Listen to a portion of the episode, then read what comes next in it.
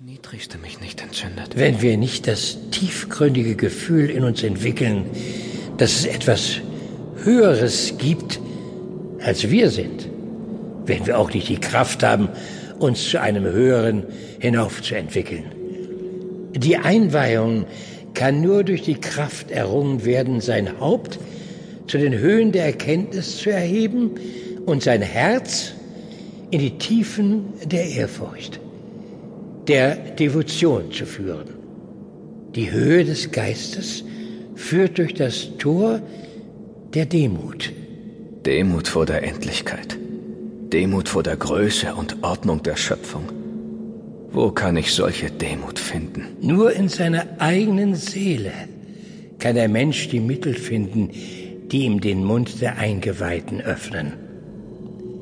Der bestellte Boden der Seele, der das Hohe sucht, nennen wir den Pfad der Verehrung, die Devotion gegenüber der Wahrheit und Erkenntnis. Und wie kann ich mich auf diesem Weg nähren? Was gibt mir die Kraft, diesen Pfad weiter aufzusuchen? Für die Seele sind Gefühle das, was für den Leib die Stoffe sind.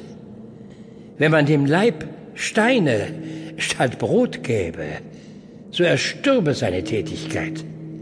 Fühle, Adam. Nimm wahr. Erlebe. Durch die Pflege deiner Gefühle und Gedankenwelten wird der Seelen- und der Geistesleib mit höheren Sinneswerkzeugen und Tätigkeitsorganen begabt. Die Organe und Werkzeuge der Seele. Das Traurigste zu erleben ist höher, denn das Beste nicht zu sehen. Die Welt ist in allen ihren Erscheinungen erfüllt von göttlicher Herrlichkeit, Adam. Wenn man das Göttliche erst in seiner Seele selbst erlebt hat. Ich habe oft nicht die Kraft dazu, Nathaniel.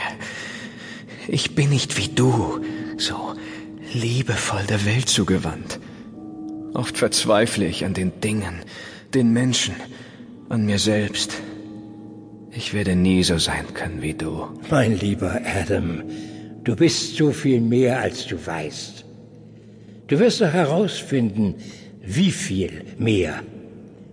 Schaffe dir Augenblicke der Stille, in der du immer wieder der Göttlichkeit, der Schönheit des Seins lauschen kannst, damit du sie lernst, immer und immer wieder zu hören, zu sehen, mit allen Sinnen wahrzunehmen.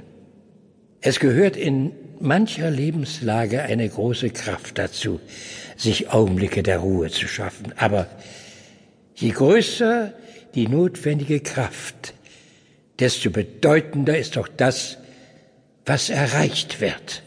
Und dann? Dann verlagert sich der Mittelpunkt des Wesens in das Innere. Der Lärm des Alltags verstummt und es wird still. Vorher hast du durch die Ohren gehört. Jetzt tönt es durch deine Seele. Und so beginnt das Wesen der Welt dir ihr ertönendes Geheimnis zuzuraunen. Was vorher in der geistigen Welt nur unverständlicher Schall war, wird jetzt sinnvolle Sprache der Natur.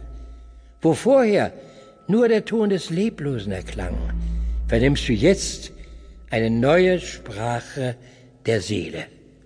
Hörst mit der Seele, siehst in geistigen Farben mit Geistesaugen den höheren Teil der Welt, das tiefere Wesen desjenigen, das die physische Wirklichkeit nicht betritt, nie betreten kann. Was ist diese Wirklichkeit abseits der Physis, der realen Welt? Du wirst den wahren Namen der Dinge erfahren und vermagst diese Dinge dann beim Namen zu nennen, die sie im Geiste der göttlichen Urheber haben. Alles Vorhergehende war nur ein Buchstabieren. Jetzt